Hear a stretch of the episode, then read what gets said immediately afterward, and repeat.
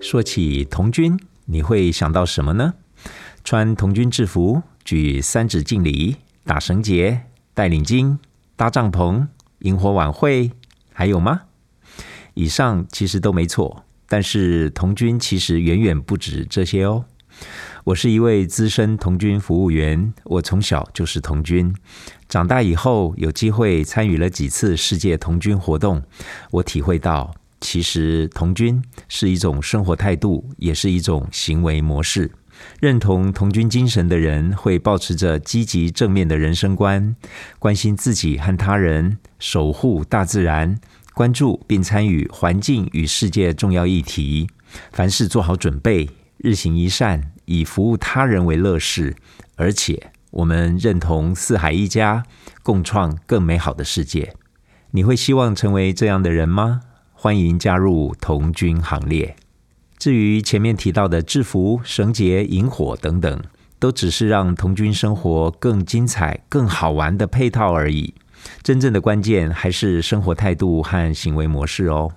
童军有好多精彩的故事，可能要分几集来慢慢说给大家听。今天这集 Podcast。要讲一段我在二零一九年参加第二十四届世界童军大陆营 （World Scout Jamboree） 时，从一位比我更资深的美国童军服务员那里听来的故事。在讲故事以前，我需要交代一下童军世界里不同的背景和角色。首先，简短的说明童军的历史。童军运动的起源是英国贝登堡爵士，他在一百多年前结束军旅生涯后，将他在印度和南非服役期间接触到的斥候侦察、野外求生以及许多在大自然生活的能力，为青少年设计了一套露营活动，广受好评。后来开始传到海外，传遍全世界。如今，世界童军组织拥有一百六十八个会员国，在全世界有超过四千万名童军。说完了历史，那童军 （Scout） 这个字是什么意思呢？其实就是侦察兵、斥候，是指未满十八岁参与童军活动的青少年。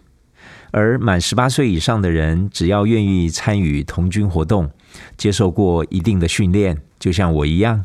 都统称为童军服务员 （Scout Leaders）。因此，在童军的世界里，只有两种人：童军和童军服务员。而所有童军服务员都是志工。我们参与活动只有一个目的，就是协助童军锻炼与成长。也就是说，所有童军活动的主角就是童军。这样是不是很容易了解呢？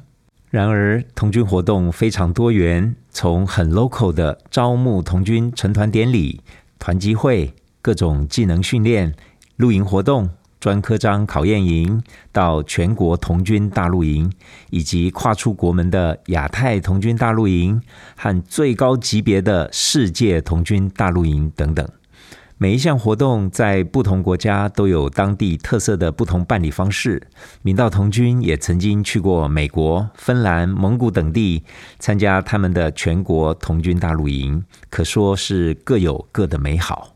而最最精彩而盛大的童军活动，动辄四五万人参加，人称童军界的奥林匹克，绝对是非世界童军大陆营莫属了。World Scout Jamboree。简称 Jamboree，每四年举办一次，由世界各会员国轮流在当地举办。于一九二零年，也就是第一次世界大战刚结束时，在英国伦敦开办了第一届，至今已经办了二十四届。明道创办人汪广平老校长也是童军。他早年曾经于一九五九年从台湾坐军舰去菲律宾参加第十届 Jamboree，还扛回了一整箱当时在台湾没有人看过的可口可乐呢。明道童军是从二零零三年开始参与世界童军活动，我们去过泰国第二十届体验 Jamboree 的一日游。少数童军于二零零七年去英国参与了童军的百年纪念。之后，我们就开始正式组织明道分团，加入中华民国童军代表团，全程参与了二零一一年在瑞典、二零一五年在日本，以及二零一九年在北美举行的世界童军大陆营 （Jamboree）。可以说，一场比一场精彩。随着我们经验的累积，明道童军团的收获也越来越大。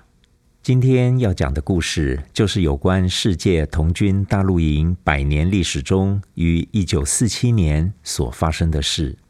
话说，二零一九年暑假，我带团到美国 West Virginia 参加第二十四届 Jamboree。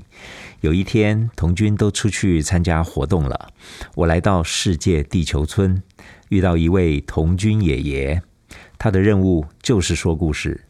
他指着墙上一张泛黄的照片，说道：“一九三七年第五届 Jamboree 在丹麦举办之后没多久，第二次世界大战爆发了。原定于一九四一年要在法国举办的第六届 Jamboree，因为战争而延后到战后于一九四七年才举行。童军创办人贝登堡爵士则已经在一九四一年过世。”世界上很多童军都担心战后许多国家之间互相仇视的世界现实面是否会影响 Jamboree 的举办呢？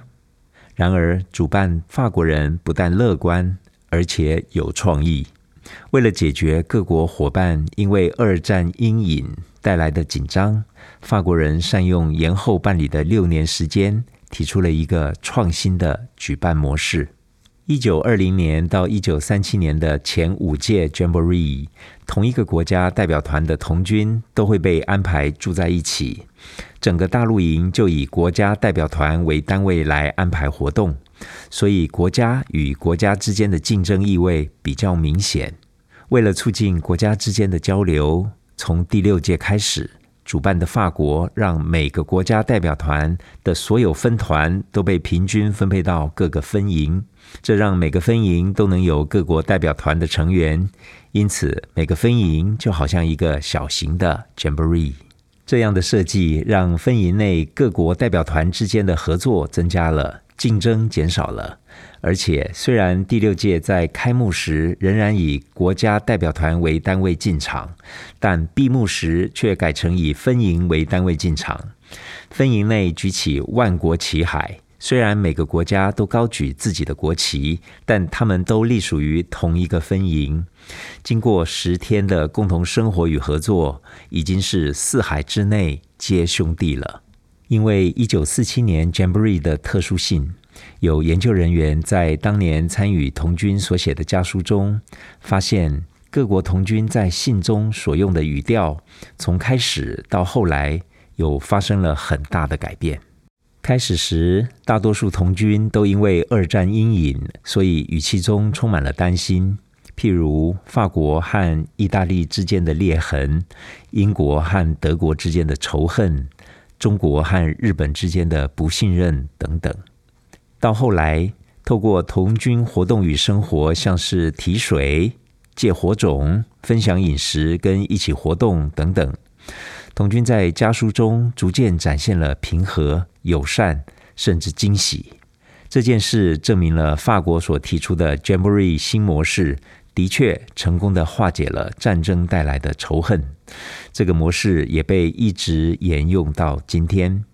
研究人员也追踪了许多那一届 Jamboree 童军的后来发展，发现有二十七位童军后来都成为了世界级的领导人，而且多年后再问他们一九四七年那场 Jamboree 对他们的一生产生了什么影响，答案可以归纳为一个强烈的讯息 ：In this Jamboree, I learned to trust people whom I have been taught to hate. 我在 Jamboree 学会了去信任那些我被教导要去仇视的人。想象一下，一位十六岁的童军在 Jamboree 得到如此深刻的领悟，一直到七十岁都仍然深信不疑。我想，这应该就是世界童军的精神了。The spirit of Jamboree, The spirit of scouting. 因为感动，所以我第二天再回去聆听了一次那位童军爷爷说这个故事，并录了音，希望能够分享给更多的伙伴知道。故事说完，回到当下，童军多年来一直是明道国中部特色课程。我们有很专业的童军老师，教职员中持有木章的童军服务员就超过十人。今年还会有两位年轻、充满热情、活力的童军老师加入明道童军团，好期待接下来童军运动在明道会更加精彩。而二零二三年就要在韩国举行的第二十五届世界童军大陆营 （World Scout Jamboree） 即将到来，我们已经开始了准备工作，期待疫情赶快过去。让世界回到正常生活，让有志参加 Jamboree 的童军能够顺利前往。童军为人生加分，让世界更美好。